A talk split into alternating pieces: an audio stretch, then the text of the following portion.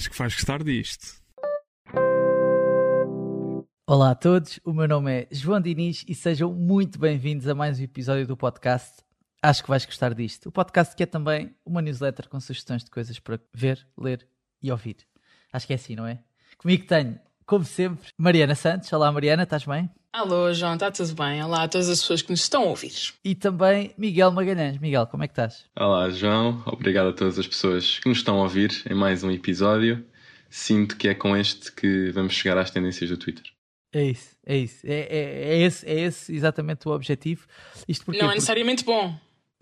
Não necessariamente, não é necessariamente por boas razões. Não necessariamente pois. por boas razões. Sim, Sim porque, porque o episódio promete ser, promete ser polémico. Porquê? Porque à boleia das nomeações para os Emmys vamos falar das, das nossas preferências, vá, vamos dizer assim, daquilo que foram as melhores séries e interpretações que vimos este ano. Já agora, o, é importante dizer isto, as nomeações para os Emmy já aconteceram, o The Crown, o Mandalorian, o WandaVision e o Handmaid's Tale foram as séries mais nomeadas, mas a verdade é que nós não vamos estar aqui a discorrer preferências nossas em cada uma das categorias que existem nos Emmys, nada disso. O que nós vamos fazer é, nós usamos os critérios dos Emmys, usamos alguns critérios dos Emmys, ou seja, fizemos uma divisão entre série dramática e série de comédia, e, portanto, cada um de nós vai trazer uma sugestão de série dramática e série de comédia, sem fazer distinção se é uma série ou se é uma minissérie, que é uma coisa que os Emmys costumam fazer, ou, ou que os Emmys fazem. Não faz sentido nenhum. Ah, eu, percebo, eu percebo que até possa fazer sentido, uh, para não estar para não estares a excluir, às vezes, minisséries que, que, que, pá, que, podem não entrar naquele ano porque há, há, determinadas temporadas que são muito boas ou o seu inverso. Portanto, eu até percebo que até percebo que possa fazer sentido. Uh, e acho que é um desafio diferente também. Tu escreves uma história que sabes que vai acabar ou, ou estás a continuar a escrever outra. Portanto, não tenho a certeza. E por outro lado, vamos só escolher apenas uma única interpretação, ou seja, aquela interpretação que nos arrebatou uh, na televisão ou nos serviços de streaming uh, deste ano. Está percebido? Miguel Mariana? Certíssimo. Ok, então vamos lá. Vamos começar com a comédia. A melhor comédia, a melhor série de comédia que vocês viram este ano. Uh, Miguel, queres começar? Posso começar, sim. Um, acho que no último ano não houve assim, não tem havido muitas razões para rir, portanto acho que uma séries de comédia que se conseguiram destacar este ano fizeram um ótimo trabalho. E a minha é uh, nada mais nada menos que uh, Ted Lasso. Oi mate, there's you. I believe it is. Wicked. You coaching football. You are a legend for doing something so stupid. I mean, it's mental. They're gonna murder you. Um, que é uma série do Apple TV Plus, uh, que, ao contrário de Netflix e Disney, ainda não conseguiu atingir o nível de popularidade que se calhar que queria, mas o Ted Lasso acabou por ser, se calhar, a, a primeira série mainstream uh, da Apple TV. Um, Estás a falar, Miguel, queria só dizer que estás a falar mal coração. Apesar de Ted Lasso não ter sido, aliás, aliás, vou, estou a mentir. Ted Lasso podia perfeitamente ter sido a minha escolha para a série preferida de comédia deste ano. A verdade é que se eu escolhesse exatamente a mesma, eh, este podcast depois tinha zero piada, porque estávamos todos a concordar uns com os outros. estávamos todos a concordar. Fomos obrigados a combinar. Sim, mas, mas falaste-me ao coração, Miguel, falaste-me ao coração. Continua, continua, desculpa. Uh, pois, isso não tinha graça se estivéssemos só aqui a concordar entre, entre, entre três séries, depois que nós queremos é dar variedade.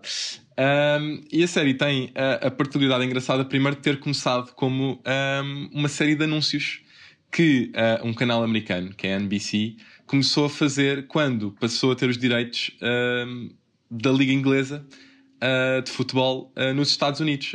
então o que eles fizeram foi Uh, criaram esta personagem, que era o Ted Lasso, uh, protagonizada pelo ator americano, que é o Jason Sudeikis, em que essencialmente fizeram uma série de promos uh, para promover a Liga Inglesa e para as pessoas começarem a ver os jogos na semana a semana um, em, em, nos, nos, Estados Unidos. Aquilo correu muito bem, o, as, os anúncios correram muito bem e o Jason Sudeikis, com os criadores da ideia para, para os anúncios, acharam isto se calhar podia dar uma personagem gira uh, para uma série. Uh, e foi isso que fizeram. Durante três anos estiveram a planear como é que aquilo podia dar uma série engraçada e qual é que foi a maneira, ou qual é que foi a história que eles arranjaram. Uh, basicamente, a série do Ted Lasso começa com um divórcio milionário, no qual a mulher e a mulher fica com o clube de futebol do ex-marido E como vingança, o que é que decido fazer?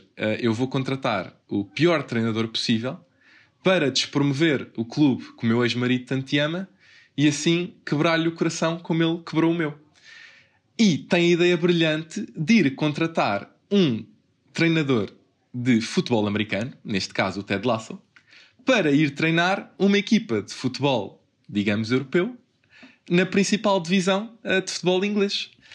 Um... E diz-me uma coisa, mas, mas porquê é que Pronto, claramente a premissa, pelo menos a Mariana, eh, não, a Mariana, quer dizer, a Mariana é fã de futebol, estava aqui a dizer, a Mariana não é fã de futebol. Eu gosto, Mariana... de futebol, mas não vi, não vi ainda o Ted Lasso. Mas agora conquistaste-me com essa premissa, é que eu pois, não sabia é... que havia um heartbreak por trás disso. Sim, é verdade. Agora vou reconsiderar. É verdade, é verdade. Se há corações, é se há corações partidos, Mariana Santos está a listar-se rapidamente, se há, Se há vingança, vingança associada a corações não, e pode partidos. haver, pode haver, eu já vi a série, Mariana, posso prometer-te isto.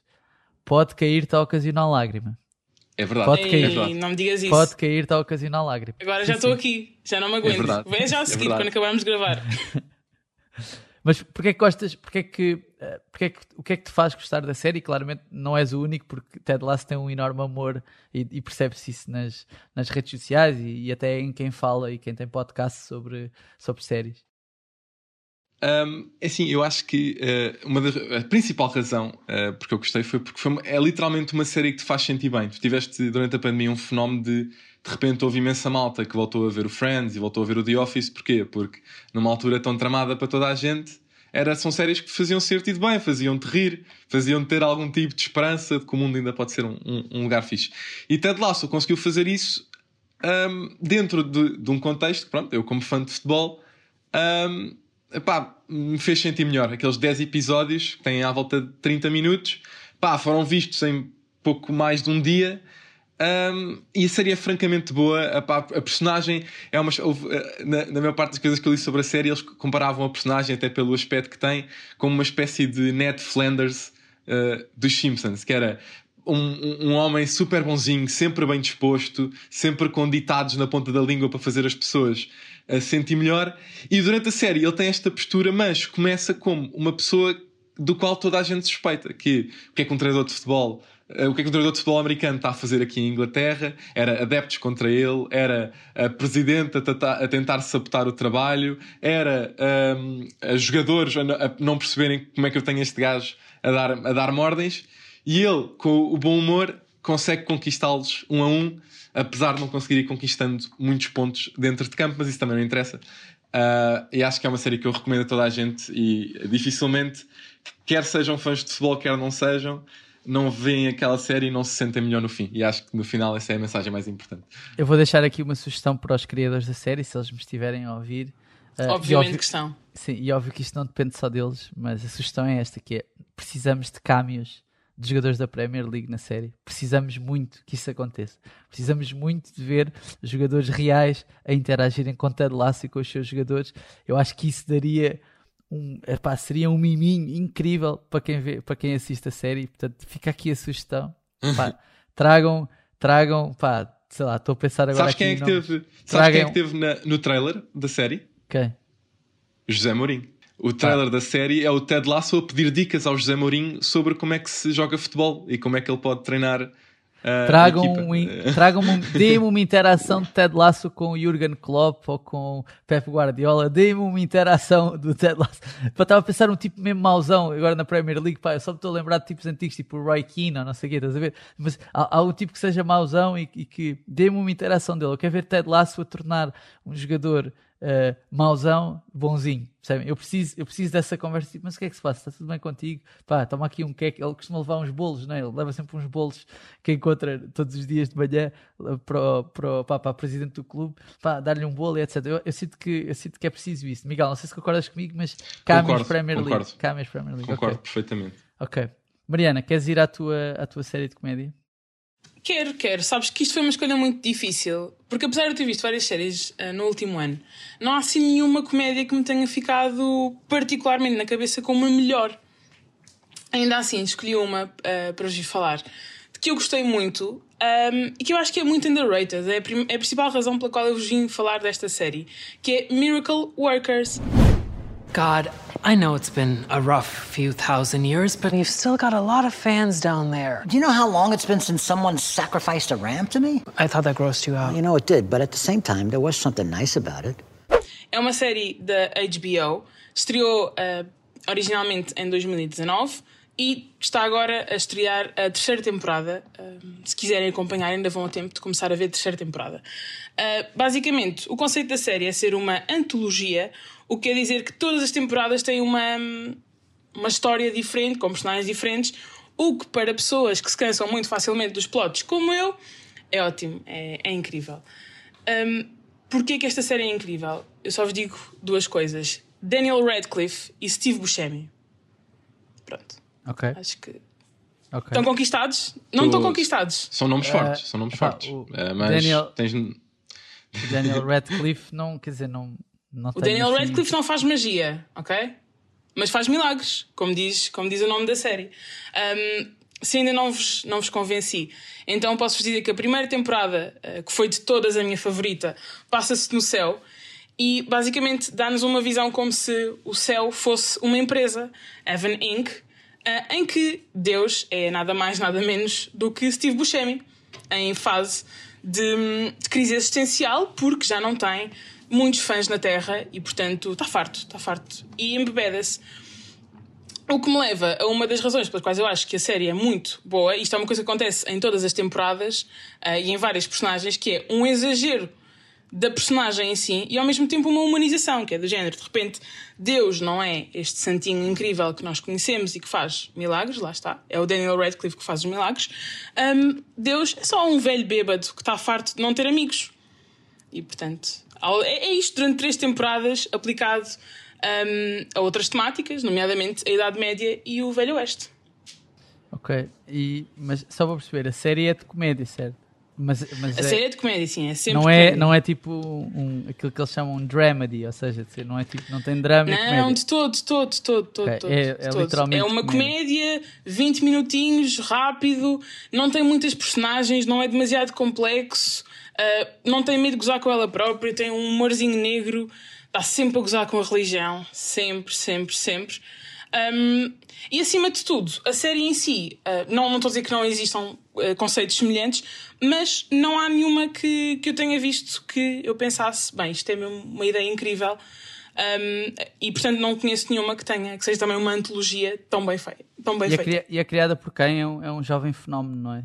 É o criador É, exatamente. Todas as temporadas são baseadas em livros ou short stories de Simon Rich. Simon Rich, que, Portanto, é, que é uma espécie de. eh, vamos dizer assim, de prodígio. Não sei se quer dizer, não sei se, vamos, não sei se é Prodígio. prodígio. Não, não é isso, mas é que foi um dos. Foi um dos eh, um dos escritores mais novos, dos argumentistas mais novos de sempre a ser contratado para o Saturday Night Live. Sim, sim. fez uma série de culto que eu por acaso nunca vi, mas conheço o nome perfeitamente, que é o Man Seeking Woman, que, que é conhecido assim Também é muito bom. Mais, alternativo. Também é muito bom, E- exatamente. E, portanto ele pronto, tem 37 anos, já não é, já não é, um, já não é um. Já É não um é jovem. considerado É um um, novo jovem. prodígio, É um um, jovem. jovem não é o- prodígio. sim, não é, não é o, o João Félix, não é o João Félix a escrita de comédia, mas porque já tem 37 anos.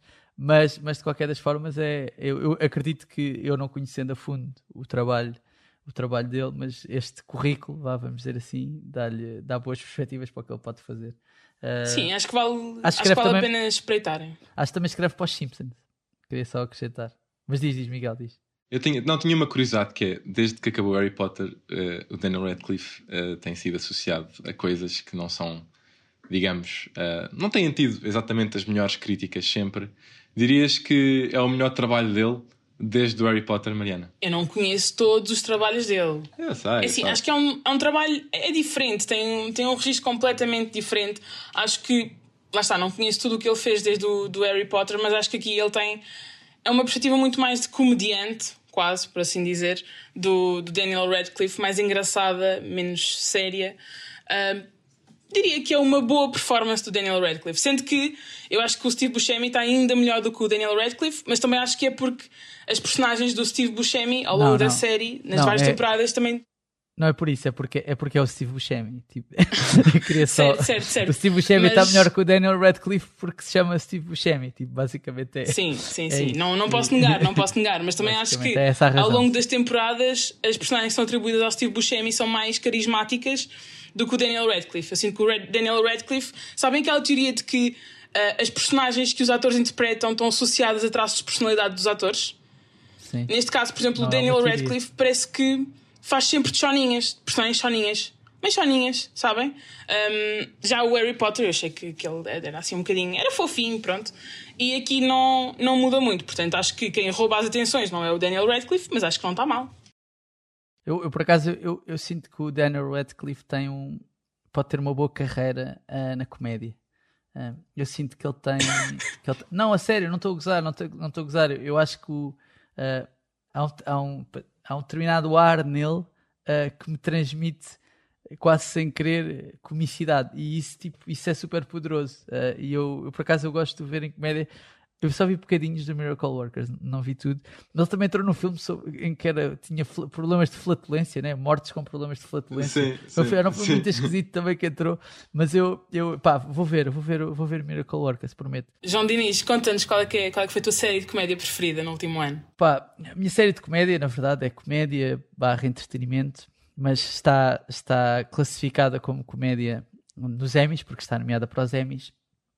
E estou a falar de Cobra Kai. Johnny? I knew it was you. This is Johnny Lawrence. He and I go way back. Oh, this is the guy whose ass you kicked. If you want to get technical, I kicked his face. E Cobra Kai fala-me ao coração, a mim, e não só a mim, a uma série de pessoas. Eu vou dizer isto, vou puxar aqui desta cartada. É toda da uma minha geração, é toda uma geração. Puxa a carta do geração. Millennial, pá, puxa, Sim, puxa. Sim, é, é pá, que, é pá, que fala-nos fala mesmo ao coração. É, há duas razões pá, particulares para eu gostar. Eu listei sempre duas razões por cada coisa, portanto não, não, não, não estranha se eu fizer isto. Ah, a primeira é que Cobra Kai é uma viagem completamente nostálgica, uma série de referências com que muitos de nós crescemos. Ah, o Karate Kid, apesar de ser um filme de 1984, e atenção, ah, deixa-me só dar algum contexto para quem não sabe o que é, é Cobra Kai, se calhar é melhor. Cobra Kai é o nome do ginásio eh, de um dos adversários do Daniel LaRusso, que é a personagem principal do filme Karate Kid. Para quem não sabe, o filme Karate Kid eh, é um filme em que um jovem praticante de Karate, com a ajuda de um mestre chamado Miyagi, o conhecido Mr. Miyagi, aprende a lutar Karate e consiga, é uma história coming of age, underdog, consiga, cresce, aprende mais sobre ele, quem é que ele é e a vencer o, o bem vence o mal e etc. Pronto. Eh, no fundo é isto. E Cobra Kai é uma espécie de continuação desta história 25 anos, eh, eh, aliás, mais, quase 30 anos depois. 84, se, o filme é de 84, a série é para aí 2016, portanto quase 30 anos depois. Eh, qual é que é, qual é que é aqui o catch e porque é que, e porque é que, porque é que a série é uma viagem nostálgica? A banda sonora é uma parte importante, ou seja, há muitas músicas que são que são re- remetem a esses anos. E o Karate Kid, apesar de ter sido de ser um filme de 1984, ou seja, ainda não era nascido, já agora é realizado pelo mesmo realizador do Rocky, do Rocky, atenção, o Karate Kid e Rocky tem o mesmo realizador. Mas as personagens como o Mr. Miyagi e o Daniel San, não é? Eh, cresceram e são eternas para uma série de pessoas que, que nasceram ou cresceram nos anos 80, nos anos 90, nos anos 2000. Ou seja, aquelas, aquelas personagens eternizaram-se, acho eu, na, na cultura pop e na, e na nossa memória. E depois a história e a forma como a história está contada do Cobra Kai é altamente simples e viciante. Ou seja, os enredos são simples, as, histó- as histórias são divertidas, os episódios são curtos, são meio novelados, mas não faz mal. Perceber? Não faz mal que aquilo pareça às vezes uma novela e uma espécie de morangos com açúcar misturado com Ultimate Fighter, que é aquele meio, meio reality show da UFC em que, em, que, em que lutadores vão treinar e combater entre si para ganhar o contrato. Aquilo está ali uma mistura tem cenas de lutas super bem coreografadas e etc. Uh, mas tem, pá, para mim tem a mistura certa entre nostalgia, simplicidade, feel good, que era uma, co- uma coisa que o Miguel estava a falar há bocado. Pá, e essa, essa é uma das razões. A outra razão, e, e provavelmente a razão principal para que tantos fãs da série, uh, da série, aliás, tantos fãs dos filmes tenham apaixonado pela série, um, é o facto de haver uma inversão na ideia que nós tínhamos do Karate Kid. Ou seja, o Karate Kid há uma ideia à volta dele que é há o Daniel Russo, que é o bom, e ao Johnny Lawrence, que é o mau. E durante muitos anos foi assim que aconteceu, apesar de, e acho que isso é parte da razão pela qual a série aconteceu, haver algum movimento, vamos dizer assim, não, não, provavelmente é pré-redes sociais, que diziam que, de pessoas que escreviam ou comentavam sobre o filme e que diziam que o Johnny Lawrence não é assim tão mau, afinal de contas, se calhar só teve uma infância difícil. Ou o Daniel sabes quem, é que, sabes, sabes quem é que é um dos principais responsáveis por esse movimento? Não, não, diz, diz. É o, é o Barney Stinson do How I Met Your Mother, que um dos heróis de infância do gajo é, é o Johnny Lawrence Johnny do Karate Lawrence. Kid, que que ele, ao contrário de toda a gente, uh, durante. Pronto, e o filme era, era, era da infância dele, o Barney Stinson dizia que ele era o herói do filme e que Sim. no final tinha tido, tinha tido o seu sonho desfeito. Uh, e depois há uma, há uma série de referências sempre engraçadas ao longo do High Match Your Mother com, Mas eu com acho, o Karate eu Kid. Acho, eu acho que essa ideia é pré, ou seja, acho que o How I Met Your Mother usa uma ideia, estás a ver, que já estava pré-estabelecida sobre isso. Uh, e, e, então esta ideia do Johnny Lawrence uh, se calhar, pá, mas se calhar o Johnny Lawrence até tem, o Johnny Lawrence até tem razão. Se calhar o, o Daniel Santos também lhe tentou roubar a namorada. Percebem? Há aqui uma série de coisas que tornam depois, quando tu voltas a ver estas personagens 20 anos ou 30 anos depois, eles já não te são apresentados da mesma maneira. Ou seja, o Johnny Lawrence, é verdade, é um bad boy, mas se calhar não é assim tão mau. E o Daniel LaRusso, é verdade, é um tipo com bom fundo, mas se calhar não é assim tão bom. E isto faz com que a concepção que nós tínhamos destas personagens seja completamente, não vou dizer invertida, porque acho que nunca é completamente invertida, mas, mas, mas que mude epá, e apaixona depois uh, todos, todas as pessoas que cresceram com esta ideia uh, de que um é bom e que outro é mau, e todas as pessoas epá, que se calhar com, com, com o facto de irem crescendo e, e depois de crescerem terem percebido que as coisas não são só uh, preto e branco, as coisas não são só bom, bom e mau. Portanto, eu acho que esta é, é se calhar a razão principal pela qual uh, tanta gente gosta, gosta do Cobra Kai, que, cuja quarta temporada há de estrear e que, e, e, que foi, e que a terceira teve nomeada para, para os Emmys. Pronto. Acho que é isso. Então, mas estavas a falar do fator nostalgia, João, eu tenho uma questão que é e para a malta que não tem o fator nostalgia, tipo as pessoas que não. Não, não é necessariamente que não ouviram o Karate Kid, mas que não têm, se calhar, gerações mais novas que não têm essa ligação tão grande ao filme. Achas que o Cobra Kai é igualmente acessível? Eu acho, é, é, eu acho que vem a parte do sucesso. Óbvio que tem os pais que lhes podem dizer, não é? Mas depois parte do sucesso é, como eu disse, aquilo é uma espécie de uma novela, não é? Ou seja, há ali um, há ali um aspecto. Uh, uh, se calhar não fui claro há bocado. Uh, a, a série passa-se numa escola secundária, de uma maneira geral. Ou seja, há miúdos de uma escola secundária uh, que vão combater ou, ou, que querem aprender karaté.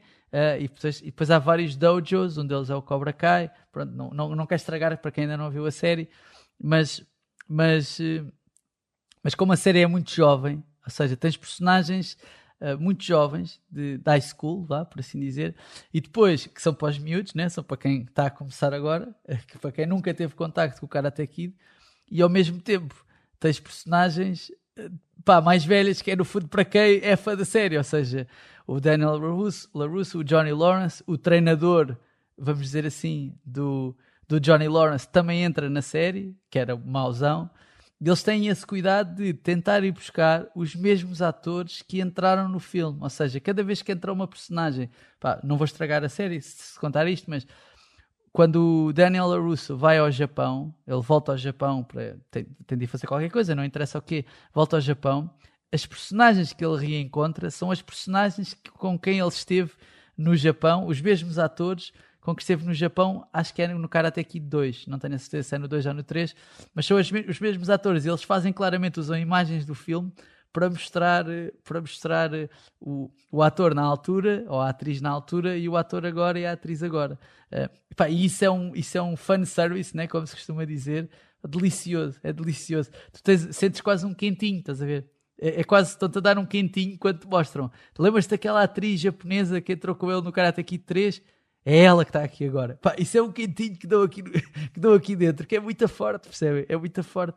E portanto, eu acho que tu consegues ter o equilíbrio das duas coisas. Tu, tu consegues ter pá, o plot de morangos com açúcar, malta mais nova.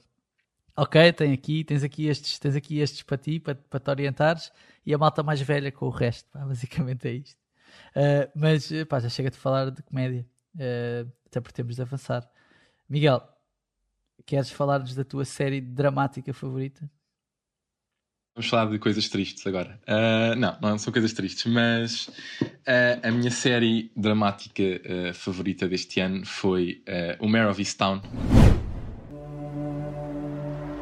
I want to thank everyone for joining us to celebrate the proudest moment in Easttown sports history. And finally, Miss Lady Hawk herself, Mayor Sheehan! Que acabou há poucas, há poucas semanas a, temporada e a série acabou, foi transmitida na, na HBO aqui em Portugal e, epá, e é incrível primeiro porque tem Kate Winslet um, que está simplesmente incrível e segunda, mais da minha perspectiva porque é provavelmente a melhor série criminal uh, deste ano e eu como fã de séries criminais que consigam acrescentar algo de novo uh, tenho, tenho que escolher. Ok, mas mas diz uma coisa, o que é que te o que é que te apaixonou, vamos dizer assim, na história? Ou seja, o que é que te leva a dizer que esta é a melhor e não, é, e não outra qualquer? Porque tu viste mais séries de, de drama este ano. Exatamente. Um, é assim, o que é, que eu, o que é que eu gostei mais na série? Por norma, não, não me lembro de muitas séries, uh, muitas séries criminais que tenham uma mulher como, como, como, como principal personagem. Costuma ser uma cena. Lembra-me, diz-me lá uma. Marcella. Diz uma. Marcella é uma série da Netflix. Não, é não, boa, é estou, a dizer uma série, estou a dizer uma série mainstream. Não estou a dizer uma série Broad que tenha sido amplamente Broadchurch, falada. Church Hum, é, é, mais dividido, mas sim, consigo dar, dar-te essa. Mas estou a, dizer, a falar de séries que consigam, consigam ter ganho algum tipo de, de mainstream. Mas, eu, okay, ia, mas... eu ia para mais um mainstream, ia para um Verónica Mars. Diferente, mas sim, está bem, dou-vos dou, essa de barato. mas pronto, o que é que é fixe sobre, o que é que é fixe sobre, o que é que eu gostei mais sobre, sobre um, Mare of Town? Eu acho que um, explicando um bocadinho o contexto, Easttown é uma, é uma, é uma terra fictícia no meio, uh, no meio do estado do Pensilvânia, nos Estados Unidos. É uma localidade super pobre em que a maior parte das pessoas conhece todas umas às outras. E a Mare, a Mare of Easttown, é uma detetive que tem em mãos uh, um, dos, um caso de desaparecimento de uma miúda há, há imenso tempo. Uh, e que de repente se vê em mãos com outro caso de uma miúda que morre e que tem que resolver os dois casos em simultâneo, havendo a suspeita de que os dois podem estar ligados. Um, só que, ao mesmo tempo que tem que resolver estes casos, ela tem um problema, que é que um, no último ano o filho dela suicidou-se, uh, deixou o neto uh, a morar com ela e ela tem que coordenar todo este drama que há numa pequena localidade onde dois crimes têm que ser resolvidos com uh, o luto e com ter que uh, lidar com a família, que envolve não só o neto, mas obviamente a outra filha, a mãe que também mora com ela e, a parte curiosa, o ex-marido que mora do outro lado da rua com uma nova parceira.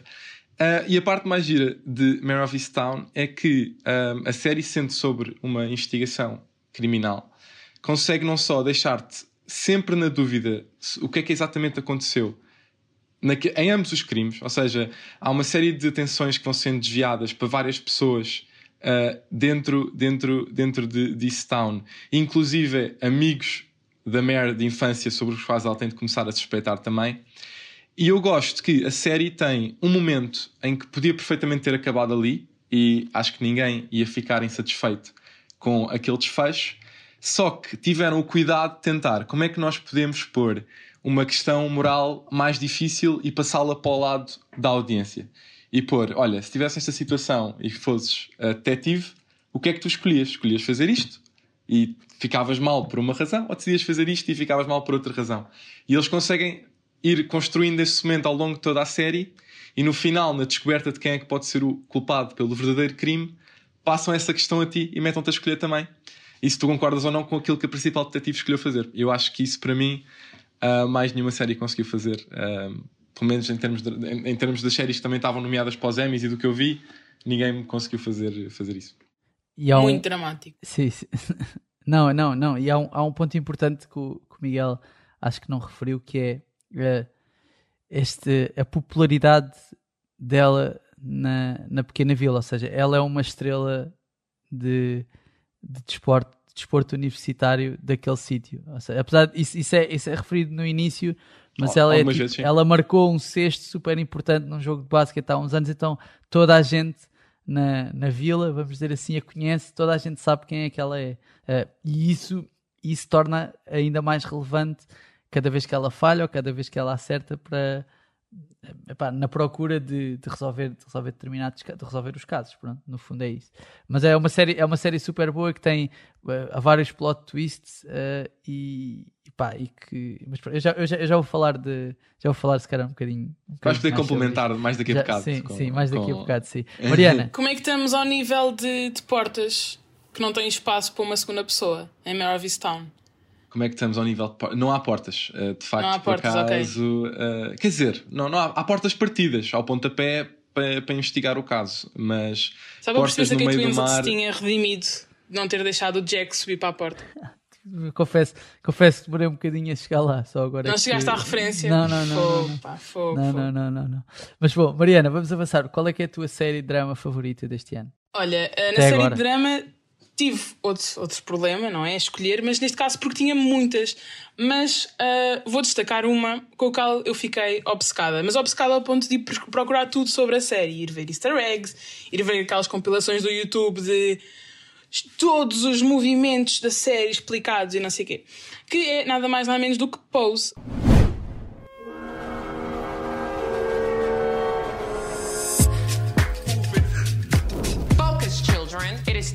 Remind the world who we are.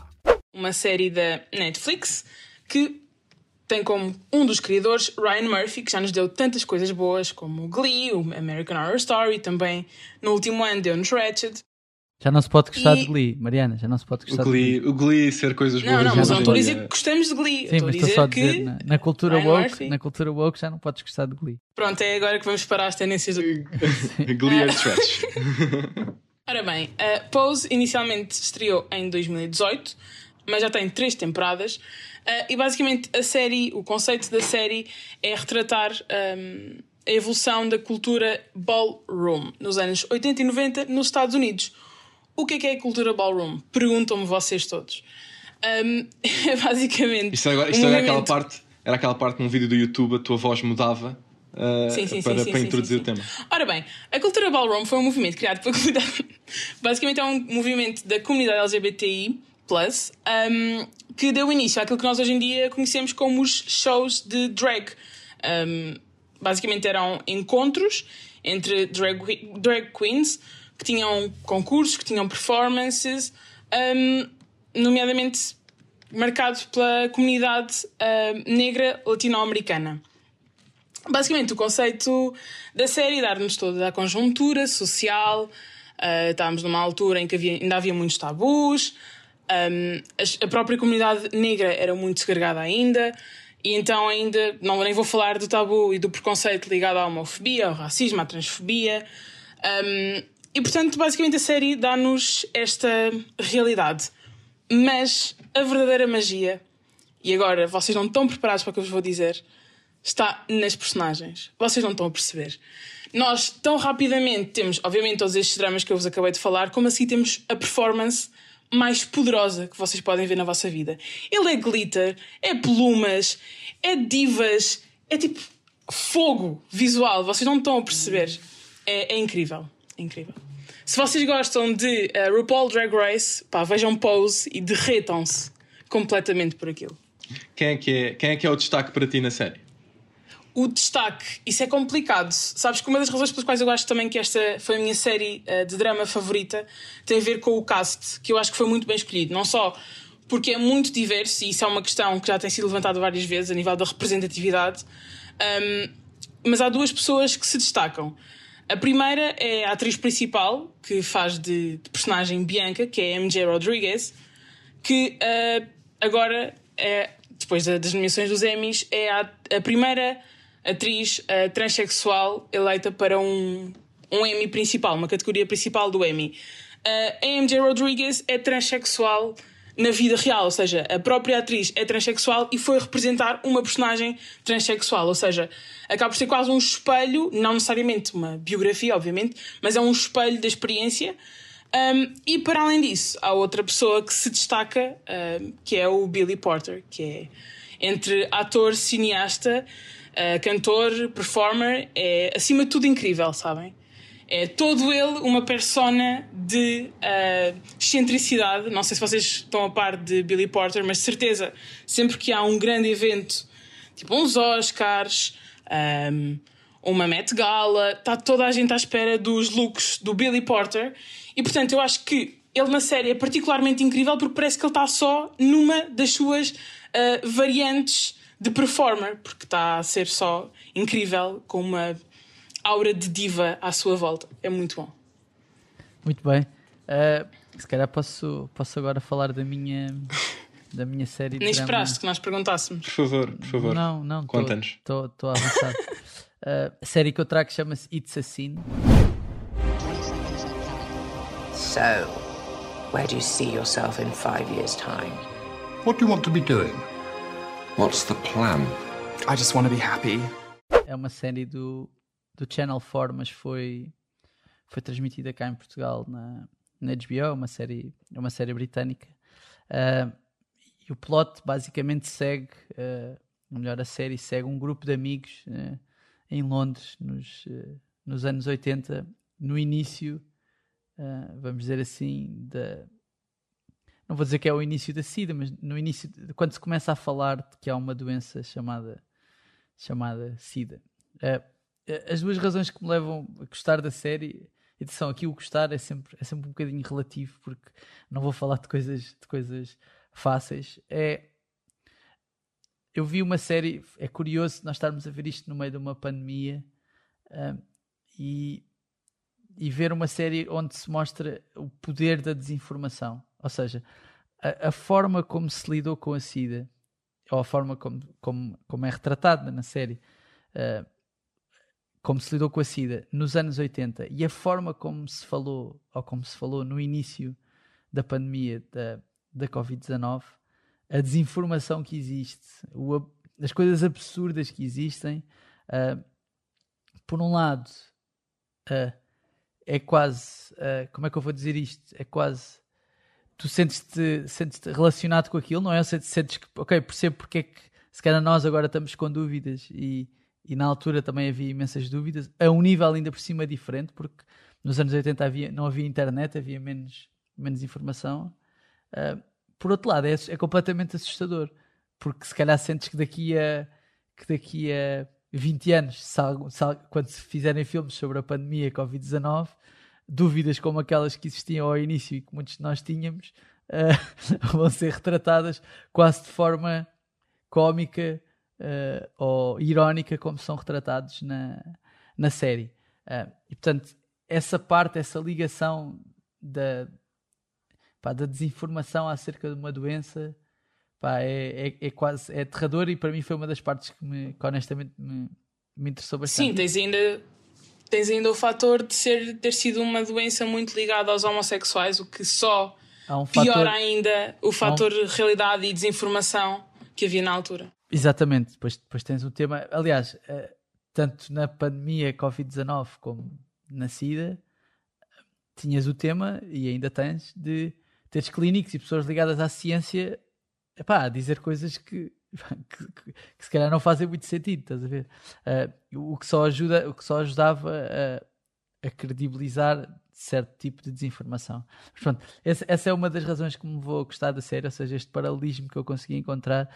E a segunda, pá, é porque a série é, enche umas medidas numa perspectiva, um bocadinho como a Mariana estava a falar da, da montanha russa há bocado. De, pá, entre série... o fierce exatamente, e o frágil. Exatamente, exatamente. A série enche-me as medidas dessa maneira, porque há uma montanha russa de emoções, há um grupo de amigos que está no, na flor da idade e que ao mesmo tempo tem de lidar não só com os seus sucessos profissionais, com aquilo que conseguem alcançar, mas com pessoas que vão perdendo para a doença, com uma coisa que é super dura, que é a inevitabilidade da morte e isso é muito falado uh, na, na série. E depois, o que eu sinto é que a série é melhor a fazer é a mostrar sem dizer. Ou seja, muitas vezes a inevitabilidade da morte não é falada, mas é mostrada. Muitas vezes a morte não é mostrada nem é falada, mas tu percebes que aquilo aconteceu, o que só torna, o que só torna a tua experiência super dura, super dura. Uh, e às vezes a série, pá, como eu disse, há cenas que são particularmente duras, Mas às vezes o que dói mais é aquilo que não se vê, percebem? E isso faz, isso faz com que a série seja. Eu acho mesmo que é uma das melhores séries. Não percebo, não, não, não, não sei porque é que não está honestamente. A falta nomeada. de hype. Não sei porque é que não está nomeada, pá, porque acho, acho que a série é mesmo, é mesmo, mesmo muito boa. Mesmo muito boa. Um, e pronto, e estamos quase a chegar ao fim. Isto, o programa, o programa este episódio, o programa, percebem? Estão a ver aqui o, o programa. programa, o programa, o programa, o programa, o A seguir vem a telejornal. Sim, já vai longo. Vamos às interpretações que nos arrebataram. Miguel. Vamos a isso. Uh, a minha pode não ser sequer a mais óbvia, até pela série, a, a série, de, a série de séries, uh, o conjunto de séries que está que tá nomeado e de performances que foram mais faladas. Mas a que eu escolho é um, a do Hugh Grant uh, no The Undoing. You know what I love about this? You could never tell they were rich. It's all so classy and understated. I'll make it up to you later. Make it up to me now. Let's find a room. They must have a few. You're so bad. Foi uma série que há uns meses uh, foi lançada na HBO Portugal. Uh, e eu escolho esta não necessariamente por achar que é a melhor de todas as, as que houve no último ano, mas sim porque foi aquela que me marcou mais. E, e eu passo a explicar porquê.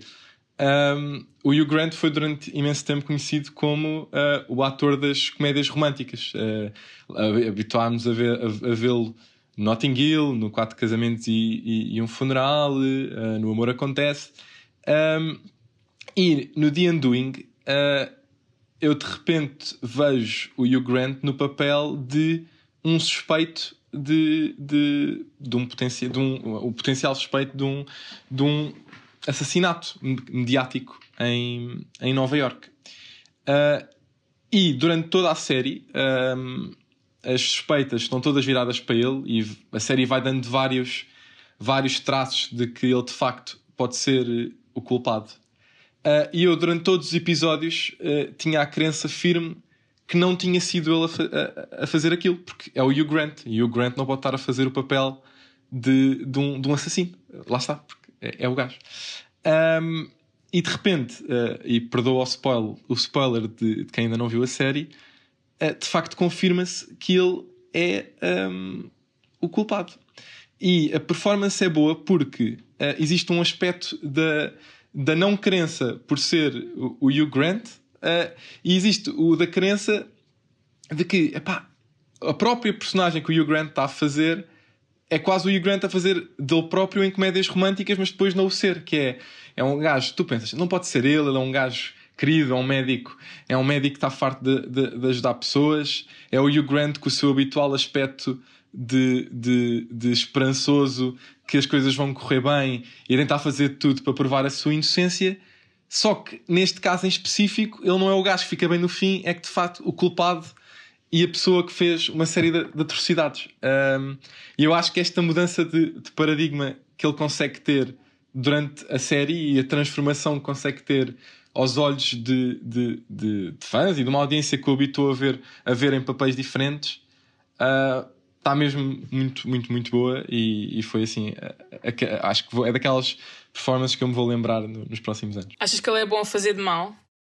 Eu acho que ele é bom a fazer de mal e, e ele está numa altura muito gira da carreira dele, que obviamente já não é o trintão ou quarentão que pode estar a fazer Já não é o par de corações. Já não é o par, o par de corações e ele está a fazer uma transição muito gira na carreira dele, que é fazer papéis que durante muito tempo, se calhar por medo ou por uma reputação que ganhou, não conseguia fazer. Ele agora fez fez este papel no The Undoing. Houve uma série, houve uma série uh, inglesa que é o Very English Scandal, em que ele também faz de um primeiro-ministro corrupto que faz trinda para uma linha para conseguir, para conseguir chegar ao poder. Ou seja, há uma série de papéis que ele agora, nesta fase de, da idade dele, está a arriscar e que eu acho que até são os papéis que, que vão permitir dar um salto na carreira até ficar. Uh, não só tornar-se um, um ator mais completo, mas até ficar mais na memória por papéis que realmente marcam. Uh, e, e, acho, que, acho que sim, acho que ele está numa altura muito fixe da, da, carreira dele. Isso é tudo muito válido, mas ele vai continuar para mim a ser o, o Totó que. Da Bridget que... Jones. Não, não, não, não, não, não. Notting Hill, Notting Hill. Sou, sou time Notting para Hill. Mim, para mim a referência é Bridget Jones, desculpa. muito bom. O, gajo, o tipo tem uma livraria onde vai a atriz mais conhecida do mundo e ele. Não quero. tem bicho. Não quero, tem bicho. Enfim, uh, Mariana, queres, queres falarmos da tua escolha? Quer sim, senhora. Um, eu tive quase vos ir falar outra vez da MJ Rodriguez, mas interessante lembrei-me de uma interpretação que me arrasou completamente o coração. Eu chorei, quando eu vos digo que chorei rios a ver esta série. Bem, não vos consigo explicar. Estou a falar de uh, I May Destroy You e da interpretação da atriz Michaela Cole, que faz de atriz principal. You're watching our favorite German TV show? Science. Animation at, the, same time. Oh, how'd you get that? Can't remember. Ora bem, só para vos dar um bocadinho de briefing, basicamente uh, o I May Destroy You é uma série sobre uma rapariga, que é escritora, e que como está com falta de inspiração vai sair à noite e no dia seguinte não se lembra de nada. Uh, spoiler alert, ela mais tarde descobre que foi, na verdade, violada, que foi drogada uh, e que foi violentada. É, é uma série muito, muito dark, muito pesada. Uh, e eu, na altura, quando estava a ver a série, senti-me muito desconfortável. Não sei explicar, era quase como se eu estivesse a ver aquilo e a pensar: não sei porquê, mas isto parece-me um bocadinho real demais. Claro que neste tipo de assuntos nós pensamos sempre e se isto acontece a alguém, mas depois de pesquisar um bocadinho, uh, descobri que a Michaela Cole não só é escritora e realizadora da série, como baseou a série numa uh, experiência. Uh, experiência, pronto, menos positiva que lhe aconteceu. há uns anos ela estava a fazer o Chewing Gum, que é uma, é uma comédia muito boa também. Espreitem se quiserem. Um, e pronto, aconteceu-lhe isto. Ela foi sair à noite, no dia seguinte não se lembrava de nada e depois uh, pronto, descobriu que isto tinha acontecido. O que é que eu acho sobre uh, a série, a interpretação dela? É muito real, obviamente que acho que é preciso ser muito forte, por assim dizer, para retratar uma coisa que já lhe aconteceu, que não deve ter sido fácil de lidar.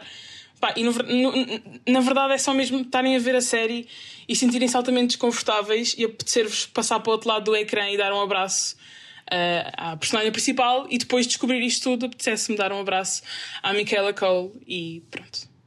É muito duro, muito duro. Mas veja.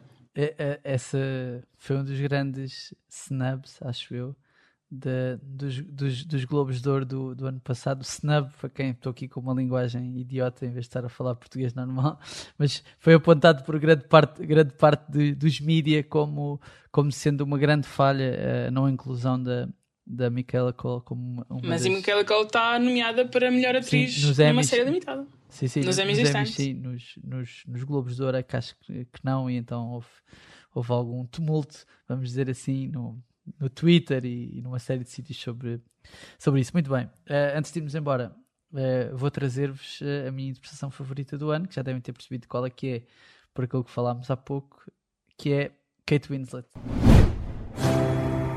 Why do they call you Lady Hawk? I made a shot in a basketball game. Must have been some shot. Around here, yeah. Há duas razões. Uh, eu vou começar pela primeira, que acho que é a mais, mais fácil de explicar. Eu sou da geração Titanic. Eu tinha 10 anos quando o Titanic nasceu, quando o Titanic saiu. Não vi o filme no cinema, mas tenho noção que estamos a falar de um dos maiores fenómenos de sempre da história do cinema. Eu, fui à procura e é o terceiro filme mais visto, com, com mais receitas de bilheteira da história do cinema, só superado por Avatar, o primeiro. Não sei, mundo, mundo, o que é que aconteceu, mundo? O que o que é o que é que andámos a fazer? Uh, e o Avengers uh, Endgame. Uh, portanto, logo a seguir a isso temos, temos Titanic e pronto, e é uma história intemporal e, e a Kate Winslet uh, é a atriz principal um, do filme. A Kate Winslet ficou muito conhecida por causa do Titanic, ou seja, tornou-se uma super estrela por causa do Titanic. Teve sete nomeações aos Oscars. Ganhou, ganhou uma vez com um filme chamado The Reader, que eu acho que pouca gente viu, eu inclusive. não me lembro, eu não me lembro de ter visto. Viste, Miguel? Estás vi, vi, vi. É, é, sobre. É sobre é, Passa-se no tempo dos nazis e ela era uma das responsáveis por ler. Uh, depois veja o filme. Não okay, estar agora. Okay. Mas ganhou, ganhou o Oscar. E, ela, e apesar dela ter uma carreira uh, meio esquisita, ou seja, tanto faz o Eternal Sunshine of the Spotless Mind como um filme chamado The Mountain Between Us, que é, que é um filme de sobrevivência dela e do Idris Elba no meio das montanhas. Tipo, ou seja, há aqui, um, há aqui um, uma coisa meio esquisita, uh, mas eu acho que isso Em defesa piada. dela era o Idris Elba, portanto. Mas eu acho que isso tem piada. Sim, sim, sim, sim. sim. mas eu acho que isso tem piada. E se quiseres, a narrativa da carreira da Kate Winslet até chegar, vamos dizer assim, aqui é parte da razão que me faz gostar depois da interpretação dela. Uh, porque eu acho que a interpretação é completamente arrebatadora. acho que pá, é sem dúvida a melhor performance que vi este ano. Eu comovi-me, irritei-me, sofri com ela, ri-me com ela uh, e ela levou-me na história, às vezes, às vezes quase sem falar e mais mostrando. Às vezes não é mais, não é tanto o que ela diz, é mais como é que ela está e o que é que ela mostra. E há, há ali, há ali as expressões, a, a, fisicalidade, vamos dizer assim, da, da personagem dela, o ar real e um bocadinho agastado de alguém que já passou por muito, por muito na vida, a forma como ela fala, enfim, assim, há, há todo um conjunto de coisas que, pá, que me fazem adorar a forma como aquilo, como a série foi interpretada, apesar do contracena amoroso do, dela. Pá, eu não gostei nada, eu não gostei nada do. não gostei nada de. Não me lembro agora do, do Guy Pearce. Não gostei nada, não gostei nada do Guy Pearce. Na, não está lá a fazer nada. Não está lá a fazer Não gostei nada. nada do Guy Pearce na série. Portanto, apesar, apesar do Guy Pearce, uh, que, tem, que, é, que ocupa só um espaço pequeno, na verdade, na história dela na série, ah, eu, eu, acho, eu achei, achei que ela estava, estava incrível. Eu, eu, vou dizer, eu vou dizer isto. A minha sensação foi, e vou acabar com isto, que é eu senti que estava a ver a melhor atriz do mundo naquele momento. Percebem? Esta é a minha sensação. Eu senti que naquele momento aquela era a melhor atriz do mundo. Não havia ninguém capaz de fazer aquele papel sem ser ela. Pá, e isso é super forte. Óbvio que eu estou a exagerar, mas isso é João super Diniz forte. está emocionado, está a chorar. Não, não estou não emocionado. Eu, eu, eu, entusiasmo, eu entusiasmo só a falar sobre isto. Uh, mas, mas eu senti que naquele momento era, ela era a melhor atriz do mundo. E isso, isso para mim tem um, tem um peso. Uh, e pronto, acho que é isto. Não sei se Miguel Mariana, tem mais alguma sugestãozinha de última hora que não tenham incluído nas vossas ou, ou podemos ir andando? Eu acho que já demos sugestões suficientes. Depois as pessoas também ficam sem tempo para aproveitar as férias e, e, ir à praia. É justo. Sugestões só à terça-feira. é justo, é justo. Exatamente. Bom plug. Vamos agora já fazer esta ponte incrível para não se esqueçam de subscrever a newsletter. Acho que vais gostar disto, que todas as terças e sextas-feiras vai cair na vossa caixa de correio com as melhores sugestões de coisas para ver, ler e ouvir.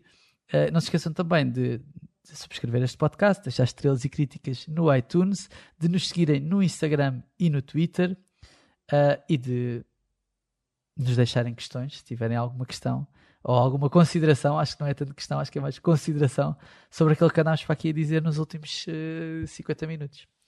Está bem? Miguel, Mariana, muito obrigado por este bocadinho. Um gosto. Um gosto. E até para a semana.